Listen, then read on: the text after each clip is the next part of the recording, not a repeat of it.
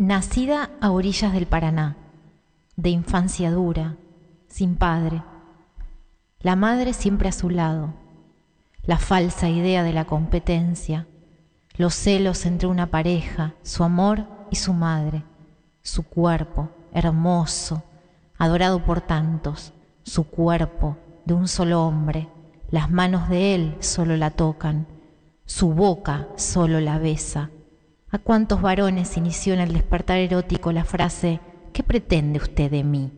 ¿A cuántos aún hoy no les es indiferente la frase Tengo fiebre? Sí, fiebre uterina. Filmó cuentos de robabastos, filmó con Torre Nilsson. Fabio la tentó hasta el cansancio. Se le animó a Polaco. Armando murió en su cama, tomado de su mano y la de su mujer. Jamás le pidió el divorcio, jamás dejó de amarlo. Pidió morir cuando él ya no estaba junto a ella. Fue y es la actriz erótica de todos los tiempos. Es del pueblo, por origen, pero también por elección. Hoy nuestra amapola se llama Isabel La Coca Sarli.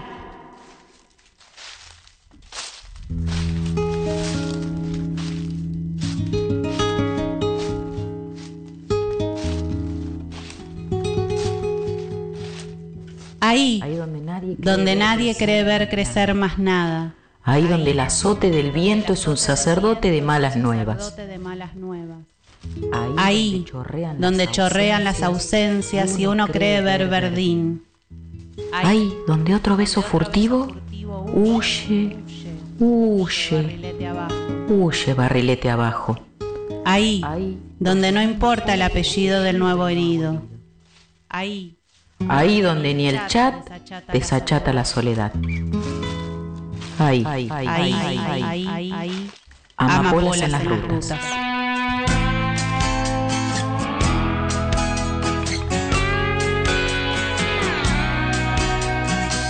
Hay un cisne en un sapo, en un escarabajo que vuela hacia mí. Yo te puedo ver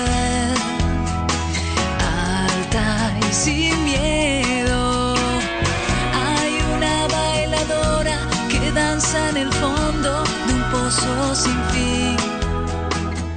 Bienvenidos, bienvenidas, bienvenides a un nuevo capítulo de Entre Amapolas por Radio La Colectiva. Hola, hola a todos y a todas, ¿cómo andan? Hoy un programa fuego. Muy fuego el programa de hoy, ¿eh? Sí. Como pudieron escuchar en las palabras de inicio, tenemos a un ícono del cine erótico nacional, podríamos decir.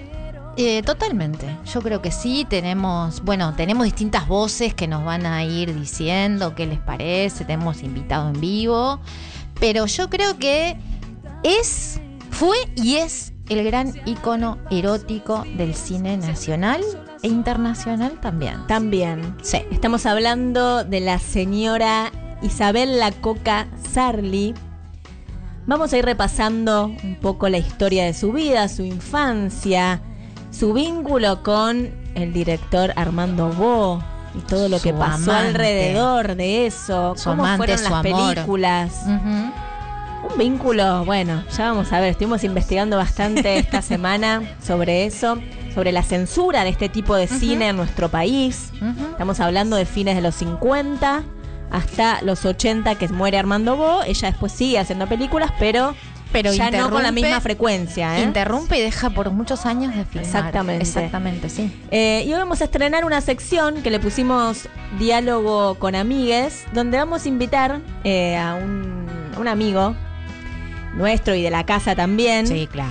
Eh, a charlar sobre Isabel Sarli. Sí, es la primera vez que viene un varón también, ¿no? Exactamente. y ingresa a Amapolas, así que es Seba. Que vamos, ya lo vamos a hacer un diálogo, amigue, eh, para hablar de la coca, para hablar del tipo de cine que hizo la coca en nuestro país. Eh, y algunas perlitas y anécdotas que, que, ella fue contando y que bueno que se, que se empezaron a, a circular eh, sobre, bueno, diferentes cuestiones que, fue, que fueron pasando en los rodajes, por ejemplo. eh, específicamente en la época de la censura fue, fue muy, muy importante todo el trabajo que, que ellos hicieron. Hicieron hasta una huelga de hambre en la Plaza de Mayo. Sí. Pero bueno, no, no adelantemos mucho más. Sí, Pero por sí. y por suerte, al ser un personaje, una actriz que se murió en el 2019, eh, tenemos y vamos a construir el programa de muchos, de mucha voz de ella en distintos programas y en distintas entrevistas que, les, que le hicieron. Así que ella nos va a poder contar en primera persona eh, todas esas peripecias de esos films eróticos que se iban dando en lugares muy eh, inhóspitos, selvas, eh, otros países del- otros países en el extranjero también Sí, sí, y muchas todo. anécdotas que ella tiene. Bueno, pone el cuerpo en todo la coca, ¿eh? Pone el cuerpo en todo. En todo. Eh, por suerte dio muchas entrevistas, así que bueno, vamos a escuchar la voz de ella, vamos a escuchar fragmentos de algunas de, de las películas las que pelis. protagonizó. Así que bueno, les invitamos a mm, relajarse, a hacerse un mate, un vinito y ponerse a escuchar el Entramapolas de hoy con la gran Coca Sarli. Y vamos a empezar con un temita, vamos a musicalizar el programa con A ver. canciones que aparecieron en las distintas películas de la Coca. Y vamos a empezar con eh, un tema bastante conocido, en una versión que quizás no es tan conocida, que se llama Recuerdos de Ipacaraí. Eh, es una canción eh, escrita por un paraguayo, Demetrio Ortiz, con letra de Zulema de Mirkin. Y este tema aparece en la película La burrerita de Ipacaraí, del año 1962, de las primeras películas de, primeras. de ella. Y vamos a escucharlo a este tema en la voz de Ainda Dúo. Mucho más actual la versión, obviamente, que aquella de Demetrio Ortiz. Y así empezamos con el mundo de la Coca Sarli en Entre Amapolas.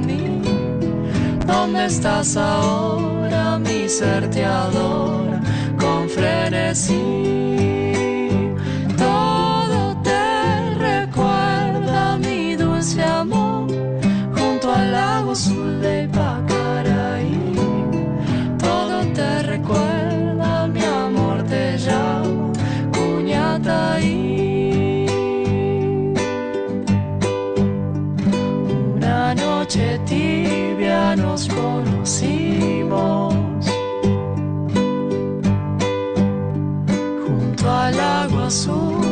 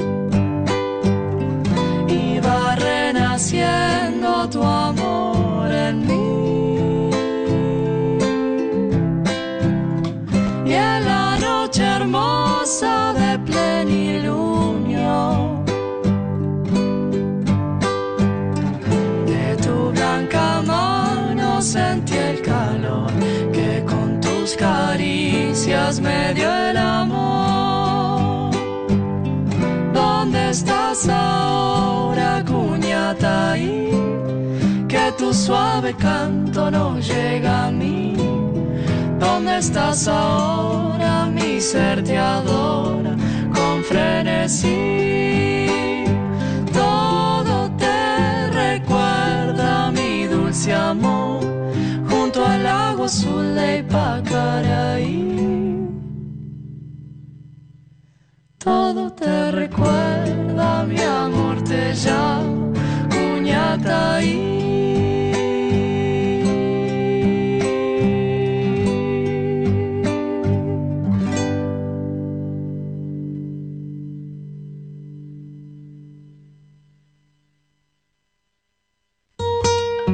Estás escuchando Entre Amapolas, sembrando historias para que florezcan deseos. Que se descubran todos los secretos que habiten siempre tierra fértil.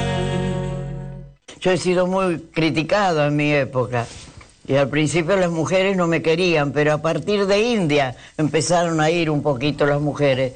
Y después ya todo fue cambiando y hoy día todos me quieren. Incluso la nueva generación, los jóvenes de hoy día, que son los que me dicen coca, que me conocen a través de sus padres o de haber visto alguna película en TV, ¿viste? He sido muy audaz, sí, pero la picana era Armando. Él era coca esto, coca lo otro. Y bueno, y fue un éxito y él decía eh, que había que continuar con esa cadena de éxito. Porque dice, si Sandro o Palito no cantan en una película, los eh, admiradores salen decepcionados. Y si a vos te van a ver y no estás en tus bañitos, bueno.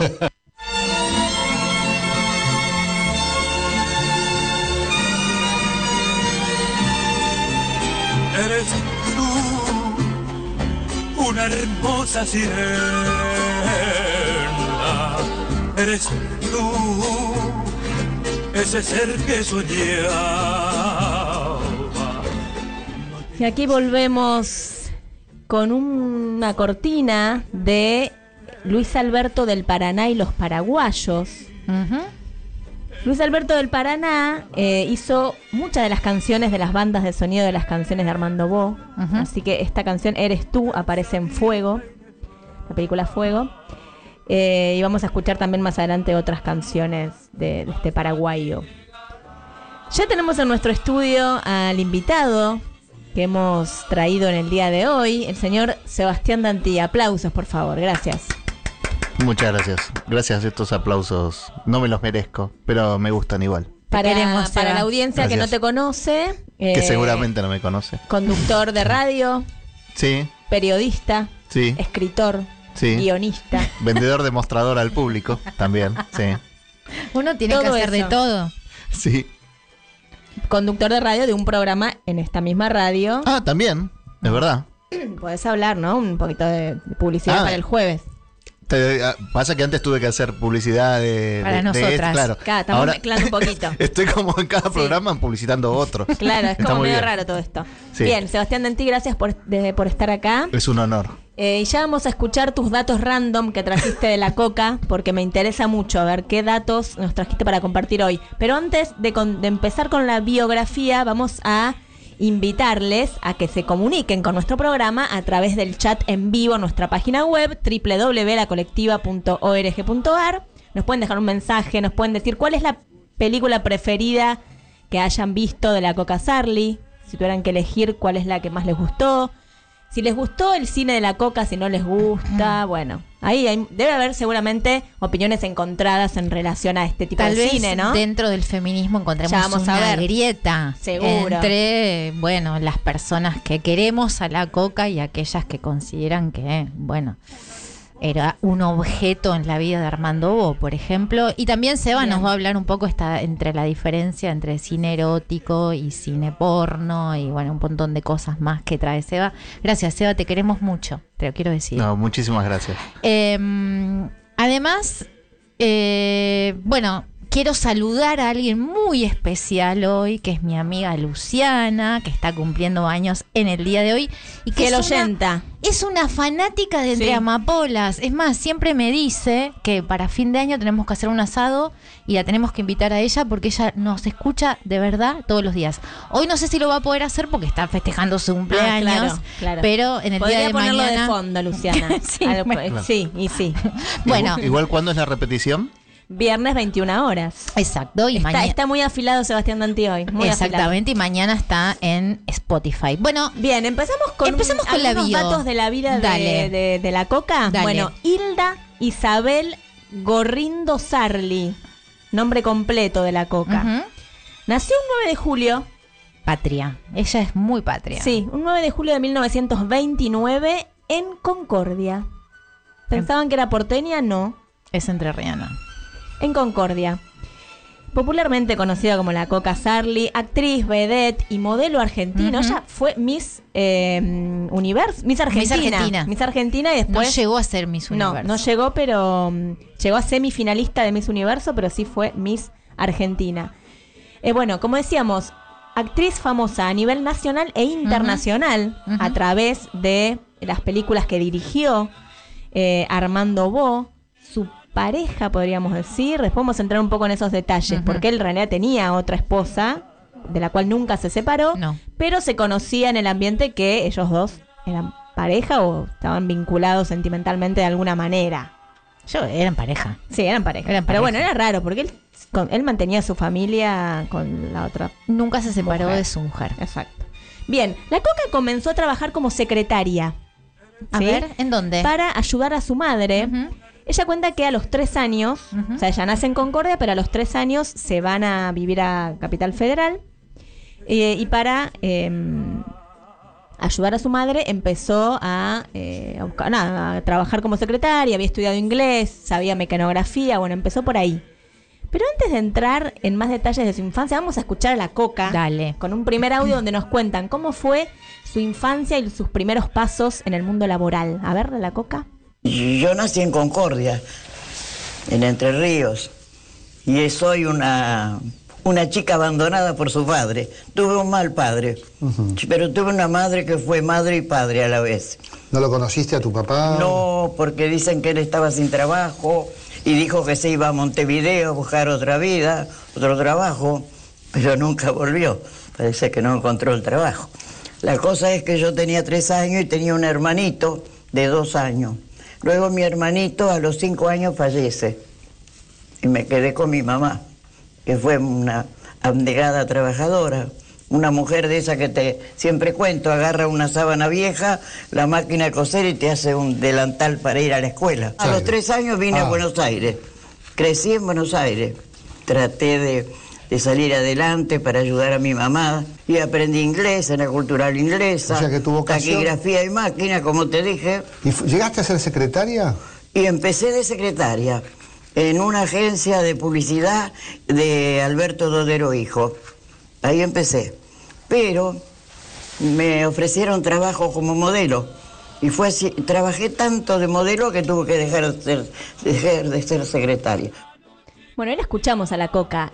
Fue muy poco secretaria. Enseguida empezó a tener trabajos como modelo, pero como hoy lo que sería una modelo publicitaria. No era modelo de pasarela, digamos.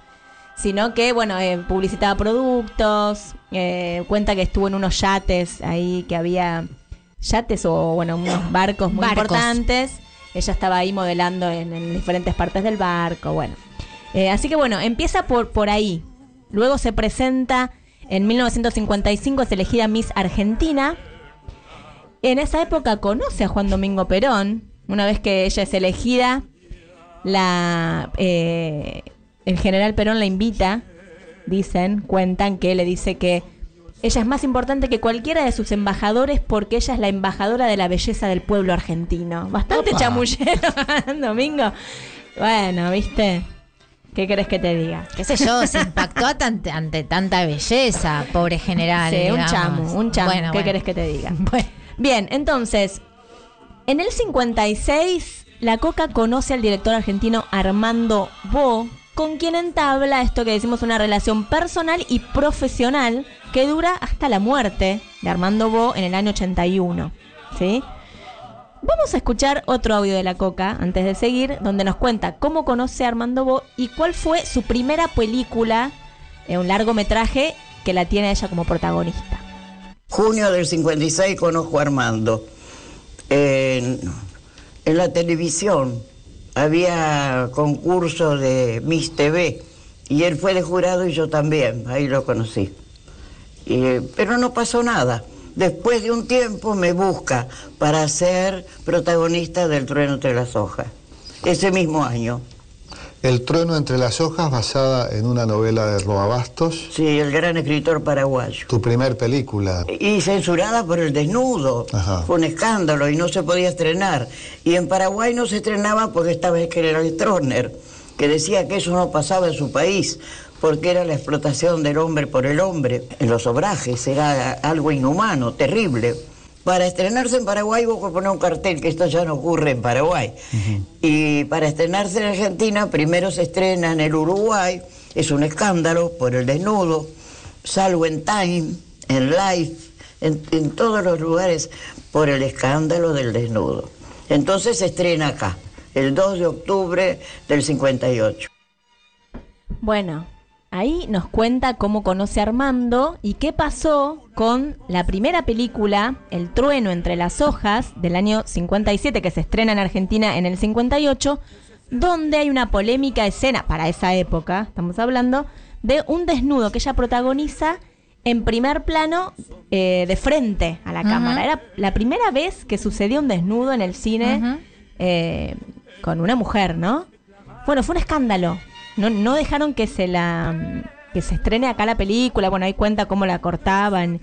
Eh, ahí empieza la censura, ¿no? También. Sí, además tenem- tengamos en cuenta que fue la única, digamos, la primer película que es sobre un cuento de Roa Bastos, que es un autor, un gran autor y un gran cuentista paraguayo, Sí. que se dedica a retratar las injusticias y las desigualdades entre, las, eh, entre los trabajadores y los esclavos eh, paraguayos. En el marco de este cuento, que se llama El trueno entre las hojas, hacen una película erótica en donde de, de fondo está inserto todo ese, toda, toda esa realidad y ese esa conflictividad social. La Coca hace de la novia o pareja de aquel que era el dueño de las tierras. La película se, fue- se, se filma parte en Paraguay y parte en, en Misiones. Y esta misma escena, que ella aparece como en, las- en un, Una laguna, en un brazo de las cataratas, Mm. qué sé yo, está escondida entre hojas. Si uno lo piensa hoy en las películas que, o, o nada, claramente en, en- en- en los desnudos que hay de mujeres hoy actualmente, eh, era como algo bastante inocente, digamos, ¿no? Claro, sí, sí. Este, Para la época no tanto, pero hoy Para sí. la época no. Ella cuenta en una entrevista que ella accede a, a filmar esa escena porque le dicen, bueno, la cámara está lejos, no te va a tomar en primeros planos. Me digo que nace desde una mentira, porque realmente ella pensó que no se iba a ver tanto y cuando después ve la película Mm. y, y va por la calle y una periodista la para y le dice, ay, lo que hiciste, Coca, lo que hiciste, ella no entiende nada. Va y bueno, cuentan que le tira un, un cenicero, un Armando cenicerazo Bo. Armando Bo diciendo, ¿qué hiciste? ¿Cómo no? O sea, ahí vemos ya el vínculo, ¿no? Entre Mm. ellos, que bueno, él le dijo, vamos a hacerla igual, que vamos viendo. Y realmente, bueno, la puso en un primer plano. eh, bueno, después tuvo esas consecuencias que la prohibieron en muchos países. Sí, digamos que no es de las películas más fuertes que tiene ella esta película, concretamente. claro. Pero bueno, ahí inicia todo una, una suerte de, de, de- de censuras. También, digamos, contextualicemos la Argentina, ¿no? O sea, eh, había muy había una mm, una estabilidad democrática muy débil. Claro, Entonces sí, sí, todo el sí. tiempo estaba la censura de la democracia también, pero de, los de, la dicta- de las dictaduras también. O sea, ella muchas de sus películas las hace en dictadura. Exacto. Ahora vamos a entrar de lleno en, en- en la parte de la censura y el cine. Pero bueno, como decíamos, ella hizo diferentes películas hasta el fallecimiento de Armando Bo en el año 81 y ahí se retira de la actividad, pero se retira de una forma de que por 15 años no hace más cine. No. No hace más nada. Entra en una gran depresión por la muerte de Armando. Luego eh, muere su madre también, años más tarde. Y adopta dos hijos, Isabelita y Martín. Eh, y empieza a tener, después lo vamos a decir, pero más de 70 u 80 animales en su casa. Sí. O sea, se, como que se, se queda encerrada en su casa con sus dos hijos y sus animales. Todo muy Sí, extraña después la vida también- que empieza a tener. Después también tiene muchos problemas con enfermedades graves que tiene. Consecuencias muchas de las filmaciones que había hecho. Vamos a también. contar algunas anécdotas No, de esta eso. cosa que decía Seba antes, ¿no? Antes, antes de empezar el programa. Como hay una parte enigmática de la coca. Eh, de mucho sacrificio, digamos, en, en- en su trabajo, en su, en su ser obrera, digamos, de, la, de las pelis.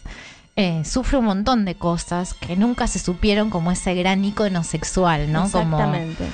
Pero Después bueno. fue reivindicada Sí, también como sí, un tarde. popular y eso, pero también sufrió un montón esto. Sí, y siempre ella, fíjate que todo terminaba, contaba una atrocidad o- y me tuve que meter en el hielo, no sé qué. Pero bueno, Armando quería. O Sí, sea, siempre sí. todo lo terminaba con un Armando quería ver a lo que, lo que necesitaba la película y. Armando lo quería. Sí. Bueno, complejo eso. Eh, últimos años de su vida, ya pasados los 60 años, vuelve a la pantalla con La Dama Regresa del año 1996 de Jorge Polaco. ¿Sí? Y en el 98 debuta en teatro de revistas en, la, en una obra que se llamó Titanic. No me acordaba Sí. este dato. No, yo la- no, no- no me acuerdo bien cómo será, pero Titanic ya era un nombre medio, medio extraño. Y fue un éxito. Fue un éxito y sí, la coca en teatro. ¿La viste, Sebastián? No, no, pero no me acuerdo si no era con Artaza o. Moria. Moria, yo vi una foto de Ah, Moria. Moria. sí, sí, sí. sí, sí, sí, muy, muy be- bebé de tongas ahí, sí, sí, sí, en primer plano. Bien, en junio del 2011 ya empieza a tener problemas de salud graves, eh, la internan por un edema de pulmón y ahí empieza ya como la debacle es, eh, de salud. Tiene de un coca. tumor en la cabeza. La operan por un tumor, bueno, tiene, tiene varios, varios episodios de internación. eh, y fallece el día 25 de junio del 2019, luego de ser hospitalizada por varias veces por un paro cardiorrespiratorio, pero bueno, después de, de varios años ya de, de luchado, de luchar por, por problemas de salud. Pero bueno, un- uno- algunos años antes le hicieron grandes eh, homenajes también y eso estaba, estuvo bueno. digamos. Exactamente. Bueno, vamos a ir a un tema musical, a una tanda y volvemos con nuestro amigue Sebastián Dantí que nos va a hablar del tipo de cine Sí. de la Coca y Armando Bo y la censura y todo lo que va a estar por alrededor. Nos vamos a ir con el que nombramos hoy, Luis Alberto del Paraná y los paraguayos, con un tema que se llama Éxtasis Tropical, tema principal de la película Éxtasis Tropical de 1969. Temón y muy buena película, yo vi, vi partes, eh, me encantó. Vamos con Éxtasis Tropical.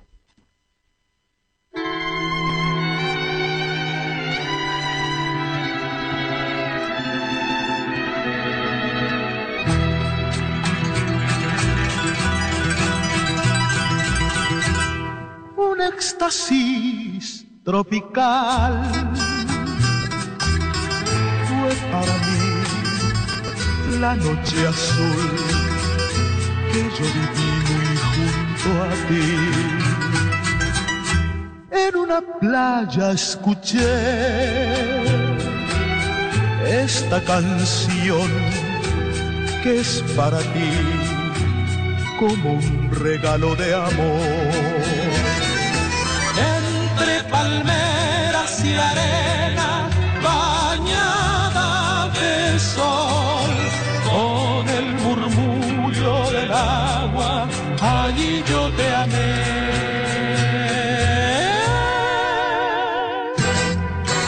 un éxtasis tropical fue para mí la noche azul que yo viví muy junto a ti.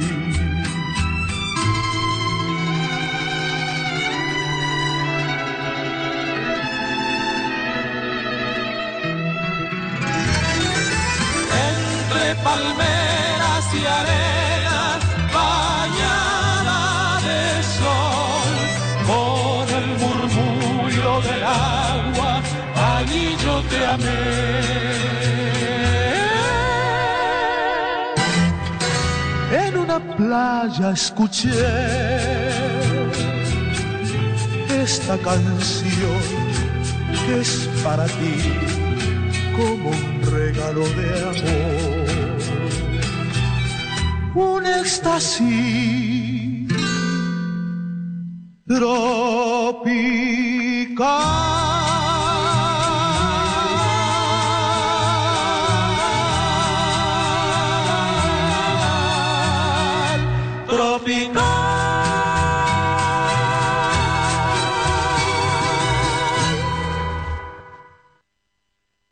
Colectiva. Construcción participativa. Comunicación alterativa. 102.5 FM. A 20 años de la masacre de Avellaneda, la lucha por justicia completa enciende los fuegos de la memoria en la estación. Sábado 25 de junio desde las 11 horas. Jornada cultural en la estación Darío Santillán y Maximiliano Costequi. Bandas en vivo, paneles, muraleadas, asamblea transfeminista, feria popular, actividades para niñas, marcha de antorchas y vigilia en el puente Pueyrredón. No mires para otro lado. La masacre de Avellaneda es un crimen de Estado. La paz sin voz no es paz, es miedo.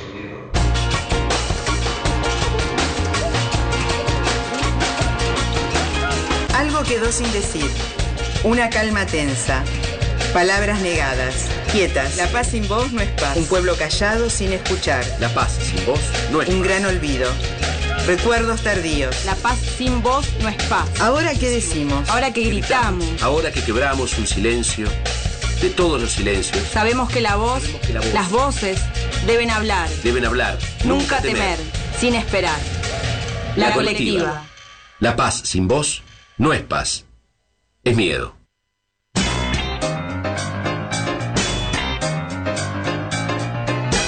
De hormigas y cigarros 2022.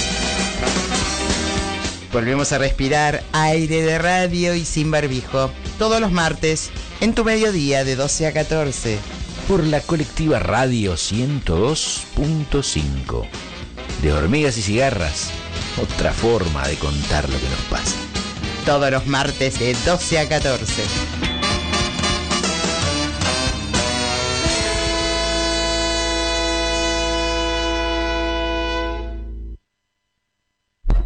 Hola, hola. Bueno, vos decime cuándo y arranco. Si estás en Almagro, asunto resuelto. Productos de limpieza sueltos y de calidad para la higiene del hogar. Reciclamos los envases para no perjudicar al planeta y somos un emprendimiento independiente. Asunto resuelto, Sarmiento 4419 Cava. Envíos a domicilio 11 5663 2223. Envíos sin cargo. Atenti. Asunto resuelto. Atendidos por el sommelier de cloro. Estás escuchando La Colectiva. Comunicación alternativa. Construcción participativa.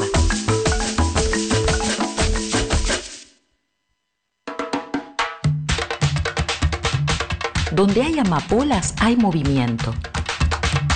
Solo crecen en suelos revueltos. Donde hay mujeres Donde hay mujeres, hay resistencia. hay resistencia.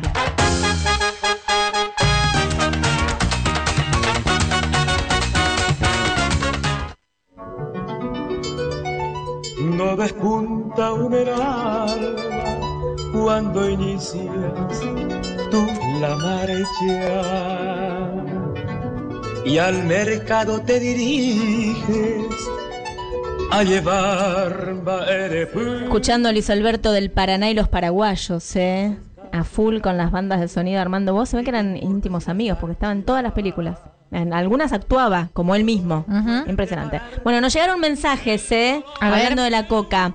Griselda nos dice, me gusta mucho la mampula de hoy, la gran Isabel Sarli. Mauro nos dice, gran valor la coca. Silvia nos dice, sin dudas, la película preferida es Fuego. Re Fire. y, a- y aporta su cuerpo voluptuoso, un signo de época. O después viene un- de una estética más de flacas y rubias. Tiene razón. Sí, claro. La, la coca voluptuosa. Bueno, Gina. Lollobrigida, eh, Claro, eran otros cuerpos. Seba, Sofía el- Loren. Sofía Loren, que tenía las piernas. Anita Ekberg. Claro. Anita Ekberg.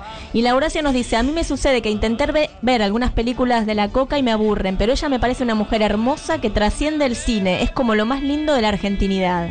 Bueno, gente que quiere mucho a la coca. Bien, ingresamos entonces al bloque de diálogo con amigues, donde Sebastián nos va a contar un poco eh, algunos datos random que trajo en relación al cine de Armando Bo y la Coca Sarli. A mí me interesa mucho el tema de la censura, que tenemos un audio de la Coca que también cuenta un par de anécdotas que, que les pasó. Ah, buenísimo. Pero fue tremendo el tema de la censura en esa época, con este tipo de películas. Es que yo siempre recuerdo, o sea, a mí siempre me, me tentó la historia de, de- de la coca y el cine de, de Armando Bo. Si bien no soy un gran. Debo haber visto pocas películas, pero sí me acuerdo que eran como el grano en el culo del gran censor argentino eh, Miguel Paulino Tato, que asumió como director del ente de calificación cinematográfica en agosto del 74, durante eh, la presidencia de María Estela de Perón. Siguió hasta fin de 1980, o sea, estuvo un montón de tiempo.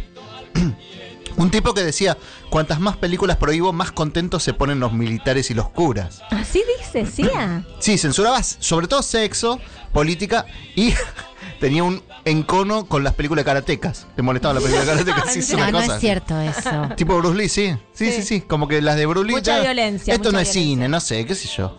Eh, Ah. Y decía, quiero un cine positivo, limpio, decente, cultural y no solo industrial. El cine se ha convertido en una mercadería de intoxicación apelando al recurso fácil. Bueno, Tremendo. había una guerra entre él y eh, Armando Bo y La Coca, ¿no? Fueron las películas más censuradas del cine nacional. De las 28 que hizo, eh, solo dos no fueron censuradas, Ah, ¿no? bueno. Sí. Tenía, es verdad, como un como una particularidad muy específica de que se la agarró con Armando como era como el primero, ¿o no? E- Evidentemente, digamos, más allá de, de las lecturas que se puedan hacer hoy día y eso, evidentemente había algo incómodo para la moral que se quería imponer. O se hablaban de, no sé, es, es, es, eh, interesante. Inclusive fueron eh, perseguidos por la AAA. eh, Sí.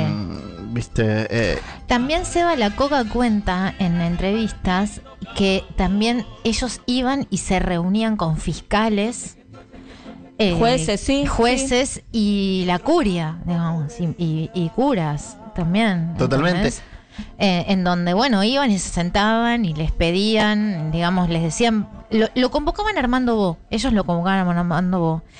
Y Bo decía, bueno, vamos, Coca, así ven que sos vos, que dijiste tal cosa y qué sé yo, no sé si... Sí, sí, sí, ahora lo vamos a Bien, escuchar. lo vamos a escuchar. Pero viene por ahí, sí. sí. Bueno, y, y después, eh, medio como que Bo los quería terminar este, cagando a trompadas, ¿no? claro, claro, no, no. Es que, Llegaba a las manos, eh, Armando Bo. Sí. Cuenta la coca bastante seguido. Sí. sí, sí, Intentaban, después no Eh, pasaba Pero nada. esta cosa, ¿no? Como que llegaban a, a- a fiscales o a jueces o qué sé yo, que se ocupaban de esto. ¿no? Se Sí. ocupaban de las desapariciones de las personas también, pero además estaban en esta. Había, había una, una cosa como muy, muy particular con, con- con este cine. Incluso después habían hecho ahí como un enojo de Armando Bo cuando hicieron una huelga de hambre. Ajá, sí. Después de tanta. en la Plaza de Mayo. Pero se enojó Armando Bo con la indiferencia del gremio de actores. Dice, eh, no nos acompañaron en esto. Se la dan de luchadores de libertad, pero no fue nadie. Eh, y estuvieron seis horas y el papá de Armando Bo, así según cuenta él en una entrevista, dice, estos hijos de puta me hacen cagar de hambre, vamos a tomar la Casa Rosada, dice en medio de esta huelga de hambre. No, Un Claro. cana le dice, lo vamos a tener que meter en cana a tu viejo, le dice. Bueno, todo eso sumado a, a lo que era la presión de tener que presentar cada película en el, en el ente de calificación que te la rebotaban.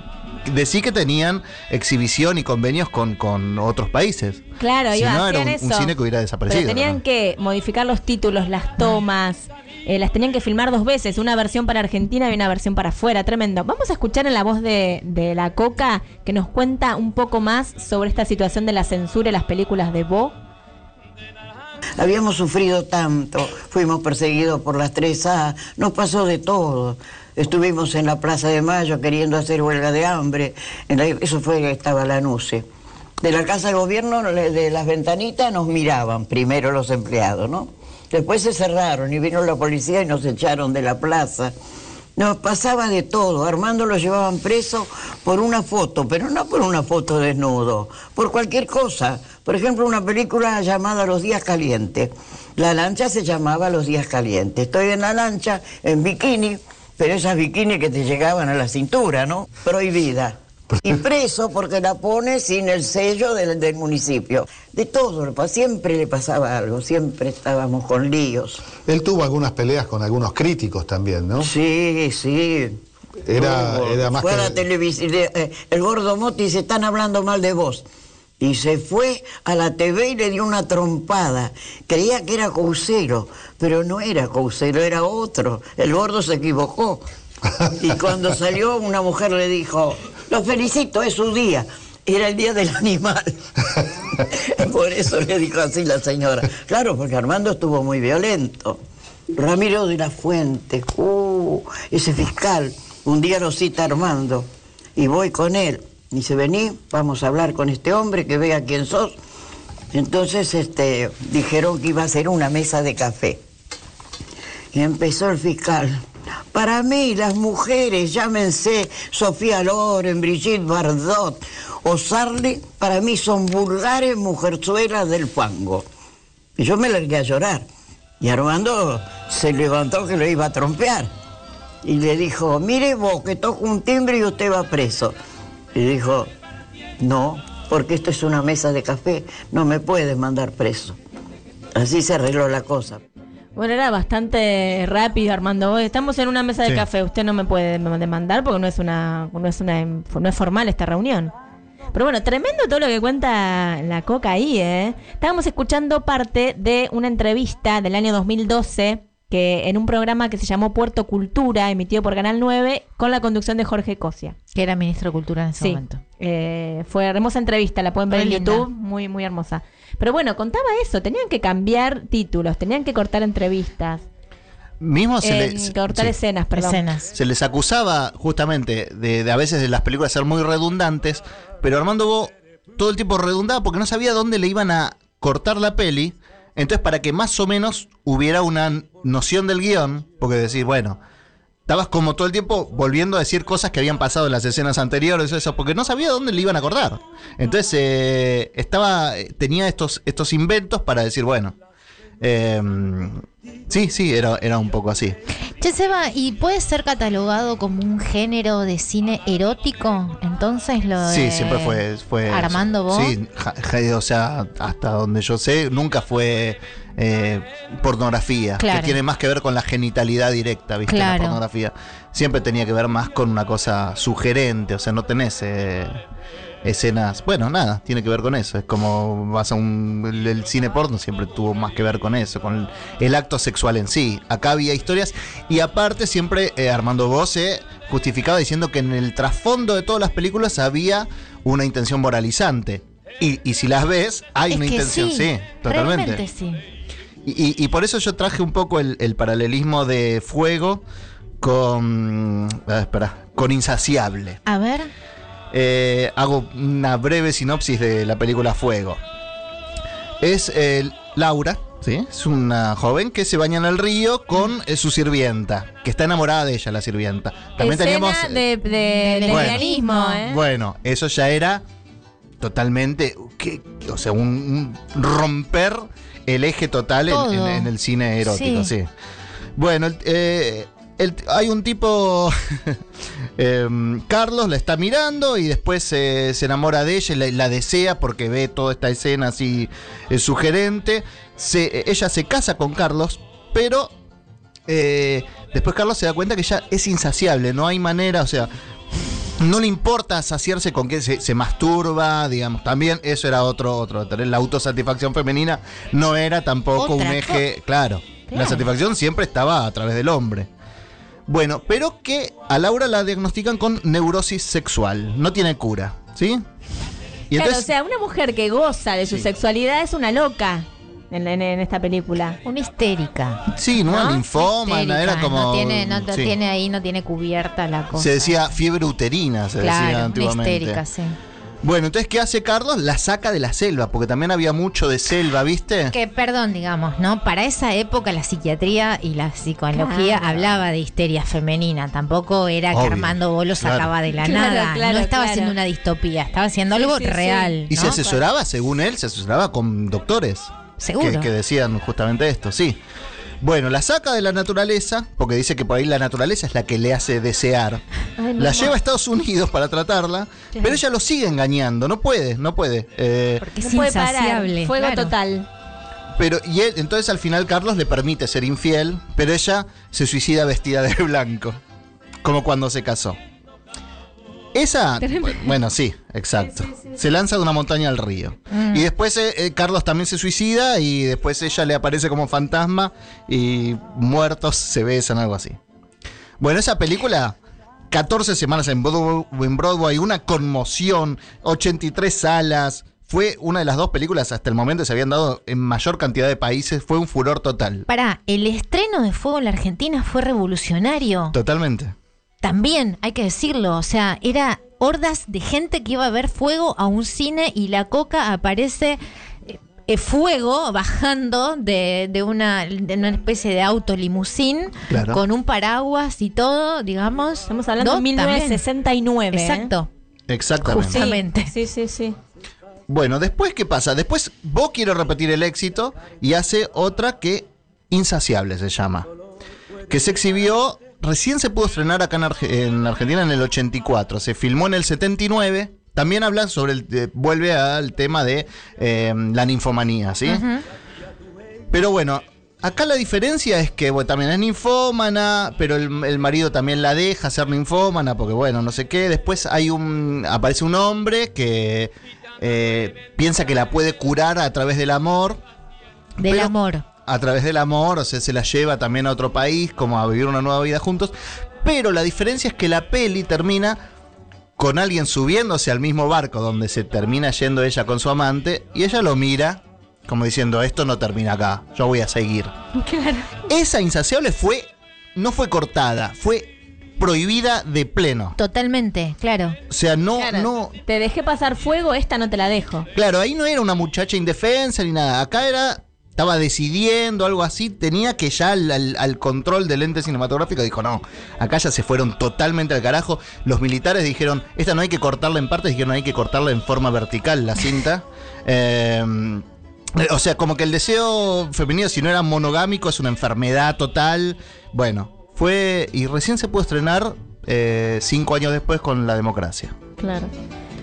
Si les parece, vamos a un pequeño tema musical y volvemos que nos queda hablar de carne, otra gran película y de fiebre. Está, sí, ¿Les pero parece? Me convocamos a parece Seba también para que leemos estas cosas, Sí, estas pelis, son totalmente. tremendas. No nos sí, vamos sí. acá hasta las 10 de la noche. No, no. Bien, nos vamos con un tema que aparece en la película Carne, justamente, de 1968. Un tema de Carlos Gardel y de Lepera que se llama Arrabal Amargo, pero la vamos a escuchar en la voz de una cantora argentina que se llama Agostina Pagela. Escuchen qué hermosa versión de Arrabal Amargo.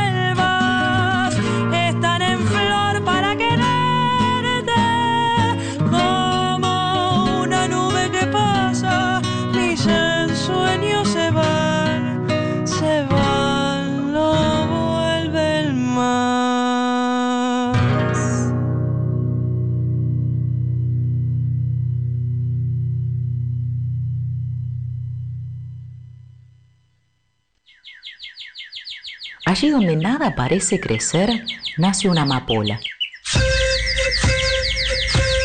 Y otra, Y otra, y otra. y otra.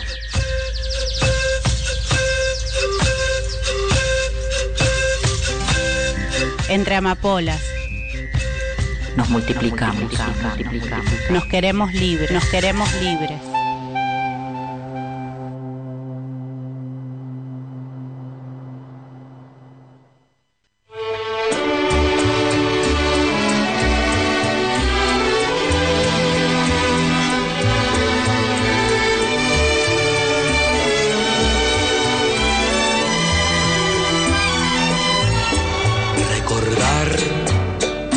Es tener el poder de vivir.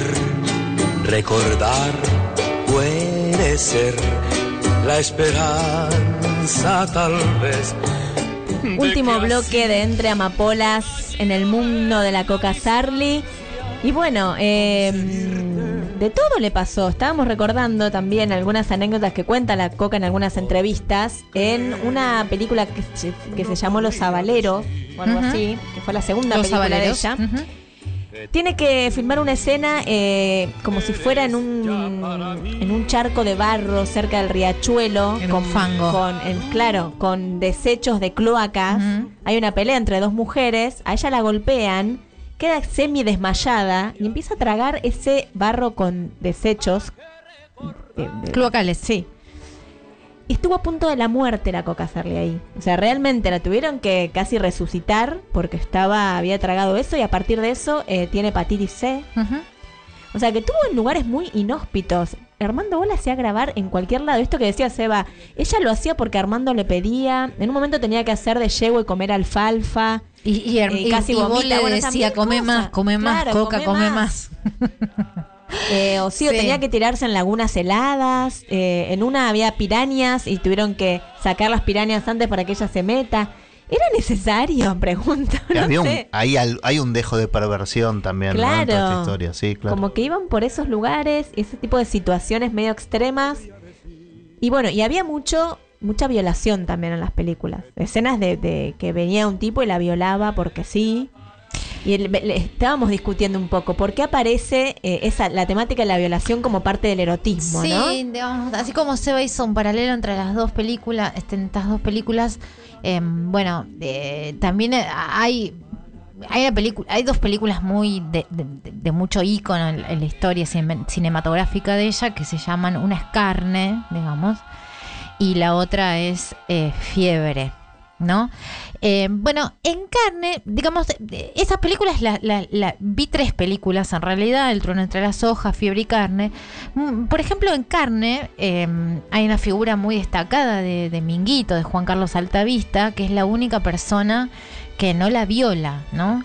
Eh, y hablábamos también desde una mirada un poco de- más actual y, de género, también eh, cómo estas películas hoy no serían censuradas por Tato, pero sí serían censuradas ideológicamente, ¿no? Porque son películas en donde eh, ella dice que no a una violación, pero también se presta a una violación, como la, la instalación de muchos años de- del pensamiento un poco patriarcal y- y- y- varonil, digamos, Sí, de la ese- mujer objeto y del, del- solo de la hombre mujer con objeto. poder y no con solo de la mujer objeto, o sea, que la mujer te dice que no cuando es sí. Esto es lo más terrible. Claro. Ah, me estás diciendo que no, pero en realidad Claro, que te- que te porque todo el tiempo es eso es me parece que Sí. lo más para verlo ahora, desde ahora, ¿no? Yo no recuerdo si fue en carne donde ella después en un momento pide perdón.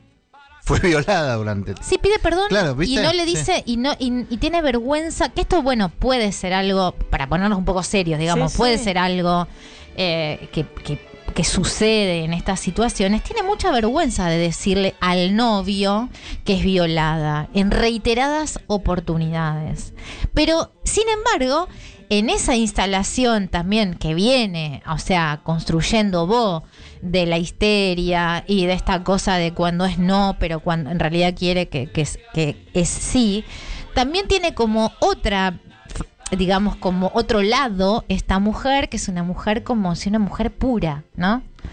Eh, Claro, siempre está en la casa, cuidando a su, ¿no? a Era su una- familia, trabajadora. Una laburante que cuida Sí, a su sí. abuelo, que tiene una vida horrible, que vive, digamos, y además, por otra parte, algo que también es muy interesante en las películas de Bo, en algunas, por, por lo menos, es esta denuncia social de las mujeres que porque digamos las mujeres que laburaban en los frigoríficos eran cier- era cierto. O sea lo que cuentan es que muchas eran miradas por los hombres que trabajan un laburo muy machista el día de hoy no las personas que laburan en un frigorífico eh, y también digamos de y eh, de una de unos eh, partes del- de, de Barracas o de La Boca o del Doque, digamos, toda esa zona Sí, sí. eh, de una Buenos Aires muy eh, distinta a la Buenos Aires actual, en un montón de cosas, que después se ven en algunas películas partes de la mar y también que es poco posterior y esto también también tiene como esa muestran el cosa contexto social de esa época. Sí, también tiene sí. como una cosa, si bien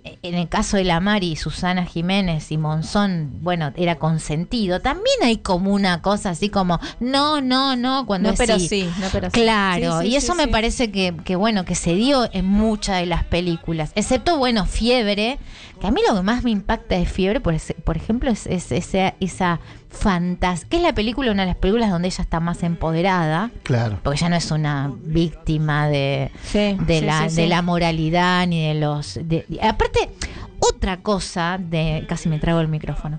Otra cosa de, de carne, como esta cosa loca que no es cierta, del em, violador que sale, que es como un... eh, especie de monstruo que sale de un, de un monte y que viene y Ah, se sí, instala, sí, ¿no? sí, como sí, una cosa tremendo. muy, muy, muy rara.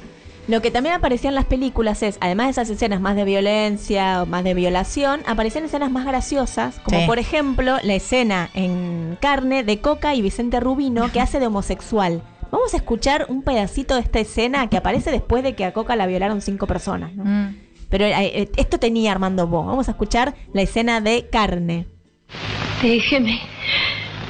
¿No ve que no puedo más? No puedo más. Yo tampoco puedo más, no puedo más. Estoy enloquecido. ¿No se da cuenta que no es usted la que me agrada, sino Antonio? Y todo para usted, todo para usted. Y para mí ni siquiera una mirada.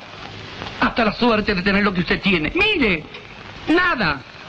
Liso completamente. ¡Qué desgracia! ¿Por qué no tendría algo así yo? Pero usted no es hombre. No. ¿Sabe lo que pasa? Yo se lo voy a explicar. Mamá soñó en los nueve meses que me tuvo en su vientre que iba a ser una nena y no tuvo esa suerte. Salí yo. ¿Qué voy a hacerle? No tengo más remedio. Tengo que fingir una cosa que ahora llevo metido bien adentro de mi alma. Nos deben estar escuchando ellos. Sí. ¿Qué le hicieron? ¿Qué le hicieron? Cuente, cuente. Abusaron de mí. Hicieron lo que quisieron. ¿De verdad? Sí.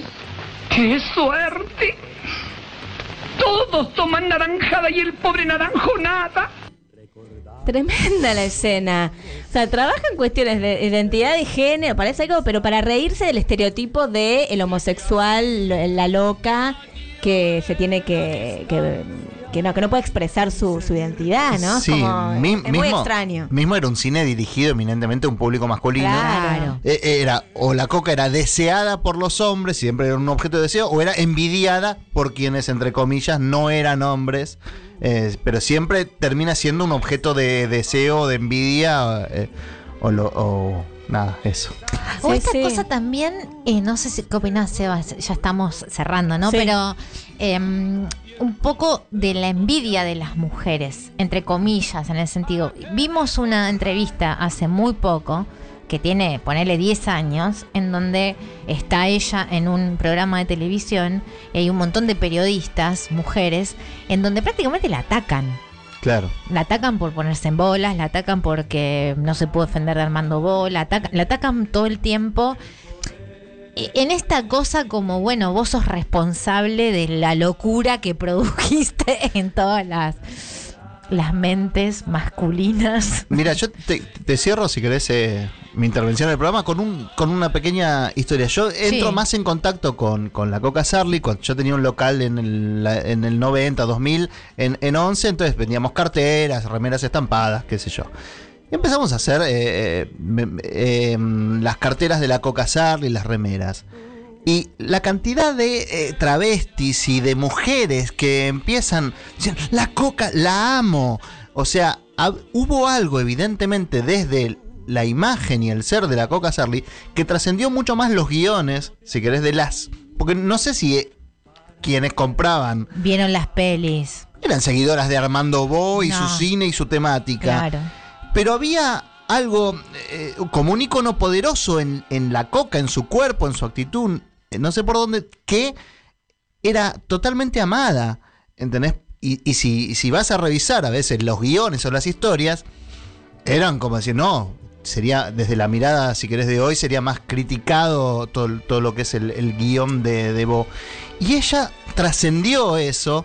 Y era, y era eso, era quien- quienes consumían el, el, el ícono de la coca, no, no venía el, el varón diciendo que grande la coca, eh, o sea, eh, hay algo en la coca que, que para mí es mucho más fuerte y, y trasciende un poco lo que es eh, Armando Bo. Sí, aparte de lo que hablábamos también, ¿no? Un poco en, em, en esa época que eran de otras actrices, como Mirta Legrand y otras actrices que son más o menos de la época, ella, Libertad Legrand, bueno, otras. em, ella era como la margineta de todas ellas, ¿no? Representaba un cine marginal, representaba una clase social marginal también, y bueno, y expresaba una ideología que en ese momento, bueno, nada, le costaba a veces decirlo, ¿no? Totalmente. Y otra de las películas, la última, ¿no? Para, para recomendar que vean Fiebre, donde ahí Fiebre. eh, ella tiene otro papel, ¿no? Un poco más empoderado, podríamos decir, donde ella es como dueña de una estancia, donde hay caballos. Hay toda una cuestión ahí de fantasía. De fantasía, entre equinos, medio extrañas. Hay escenas donde hay, bueno, hay. eh, nada, están. ¿Cómo se dice? Sí, zoofilia. Entre, entre Ah. caballos. Copulando, Copu- copulando, copular se dice, cabal, entre caballos, copulando, sí. Y ella, bueno, se excita con eso. Bueno, vamos a escuchar una pequeña escena de esta película Fiebre del año 68, si Ocho. mal, si mal no recuerdo. A ver. ¿Y bien? ¿Has conseguido lo que deseabas? No. Esto no es lo que deseo. ¿Qué más puedes ambicionar? ¿Tú tienes mujer? Está visto que la infidelidad en el matrimonio es muy natural para el hombre. Como los caballos. Un padrillo sirve a muchas yeguas. Y estas, al sentir dentro de ellas otra vida que ha de nacer, saca al caballo a patadas. Respetando las leyes de la naturaleza, el adulterio en la mujer es menos perdonable que en el hombre. Solo se disculpa cuando la mujer está sexualmente insatisfecha. Sandra, Sandra. Sandra, Sandra. Tremendo los diálogos, ¿eh? Uf, ¿No? da para un. Cada película da para un programa de análisis y Pero reflexión. bueno, ahí claramente hay todo un machismo de fondo y, y toda una como una comparación con los padrillos y que ves como el banana muy extraño. Son muy de la época. Muy de la época. Insisto. Pero el sea, varón puede ser infiel, la claro. mujer no, porque bueno. Y sí, las pero ella leyes como de la da- naturaleza. Pero, pero a, a pesar de esos diálogos, ella después tiene como un protagonismo en cuanto a que se muestra una mujer deseante y que le quiere dar al caballo, no sé qué, y como no, es como que hay ahí como una cosa que va y viene. Está enamorada del caballo. Está enamorada del caballo. En realidad se la, llama la- fiebre. La realidad es que está Claro. enamorada del Sí, caballo, sí, que se llama fiebre. No llega a ver una escena con el caballo, pero bueno, eso. Pero también es la primera vez que se ve una escena de. de, o sea, se De- reemplaza. Se reemplaza la escena sexual, se corre, no hay escena sexual y se muestra la copulación de los caballos. Directamente. Sí, sí, yo creo que, que Armando, o sea, empezó a jugar un poco con todo eso, con mostrar lo que no se podía mostrar. Por eso también hubo tanta persecución de la censura. Sí. Y por eso también es tan adorado desde de otros países con directores de cine trash. eh, Claro, te iba a decir, dicen, hay sí. una ¿Querés entrevista conocida de- con? John Waters, este eh, director estadounidense de culto, que, es- que es como fanático de la coca. En un Bafisi él vive en Argentina y se encuentra con ella, que es como su ídola, y ahí hacen una entrevista. Claro, claro, Es porque había una, hay una cosa sobrecargada, Sí. una cosa exagerada que a, que a Waters le fascinaba y, y se inspira un montón en esta cosa en medio eh, ficticia a propósito. Y yo creo que, que todo este juego, esta cosa eh, que ahora, que después se denominó kitsch, en su momento no. No era así, claro, no- claro. No, tenía el nombre kitsch. No. Después, con el almodovariano se empezó a usar mucho más el término. Pero, pero sí, Armando Bo empezó a. Inclusive. eh, cuando hay, hay, hay, hay momentos de- del cine de Armando Bo que de pronto dice hay un pino y decía agregale, agregale flores al pino, rosas. Y le dicen no, pero el pino no da rosas. No importa, le da color a la imagen. O sea, No digamos. importaba, claro, sí, sí, sí, sí. La puesta en escena era todo y aparte eran películas filmadas en tres semanas donde no había revisión ni había em, No continuidad. No, eh, no, él la no Coca quería. dice, no, sé, yo no, no, no me estudiaba el Mm, eh, guion. Si ah. cuando yo llegaba, Armando cambiaba todo el guion todo el tiempo. No quería que se ensaye. Armando No Bo se era todo, decía que, que ensayar las cosas y, y a la que había que hacer la primera. A la, a la- cuando se repetían ocho veces era malísimo, era malo para la actuación. Sí. ¿Qué hay de cierto esto para cerrar? ¿Qué hay Sí. de cierto esto que nunca la tocó nadie ni la besó nadie más que Armando Bo? ¿Es cierto o es un mito? Ah, sí, yo lo leí en distintas entrevistas que dijo. O sea, como decía, no, bueno, solo me tocaba Armando. La Coca lo dice, pero Sí. bueno, sí.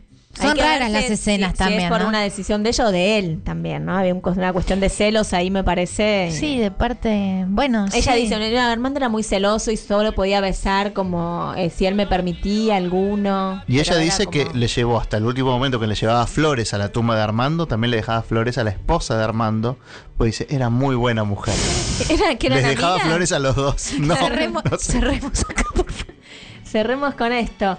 Bueno, eh, teníamos más mensajes. A ver. Eh, qué hermosa interpretación la de Arrabal Amargo, ¿sí? Eh, en la voz de Agostina Pajela, búsquenla, hermosa.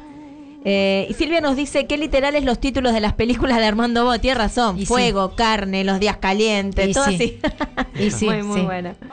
Eh, bien, agradecemos. Y Susana desde Pringles nos dice: Me gusta mucho la amapola de hoy. Un gran bes- beso, la felicito. Así que bueno, mu- muchos seguidores de la coca tuvimos del otro lado, ¿eh? Es- Era un programa que teníamos muchas, muchas Sí. ganas de hacer, que fue pensado para el podcast también y que hoy estrenamos.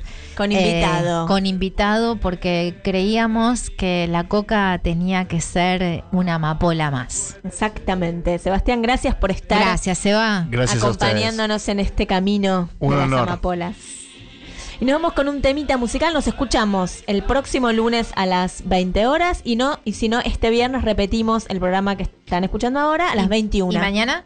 Mañana ya están en todas las redes sociales, Bien. plataformas. Perfecto.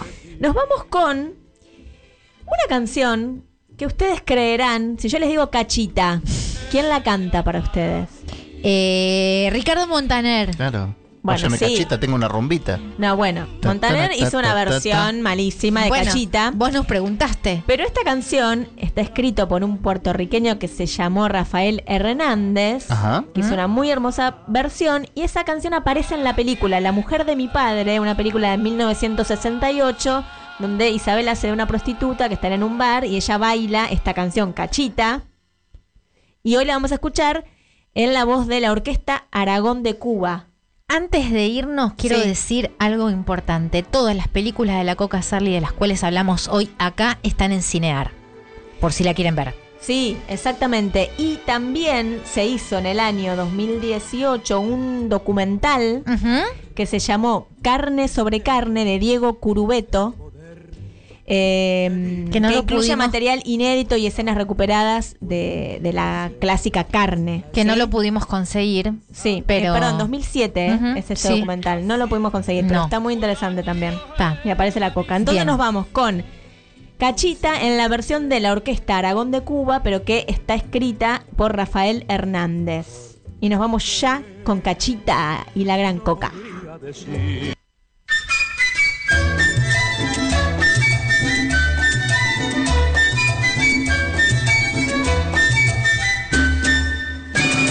Óyeme cachita, tengo una rumbita, pa' que tú la bailes como bailo yo.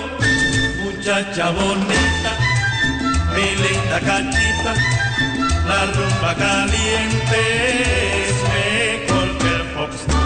Mira que se rompen ya de gusto las maracas y el de los timbales ya se quiere. Se divierte así el francés y también el alemán y se alegra el irlandés y hasta el musulmán. Y si baila un inglés se le mete el alboroto y es pa' que se vuelva loco hasta un japonés.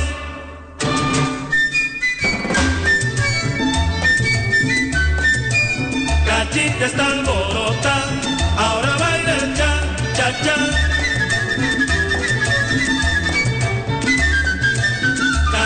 Está alborota, ahora baila el cha, cha, cha.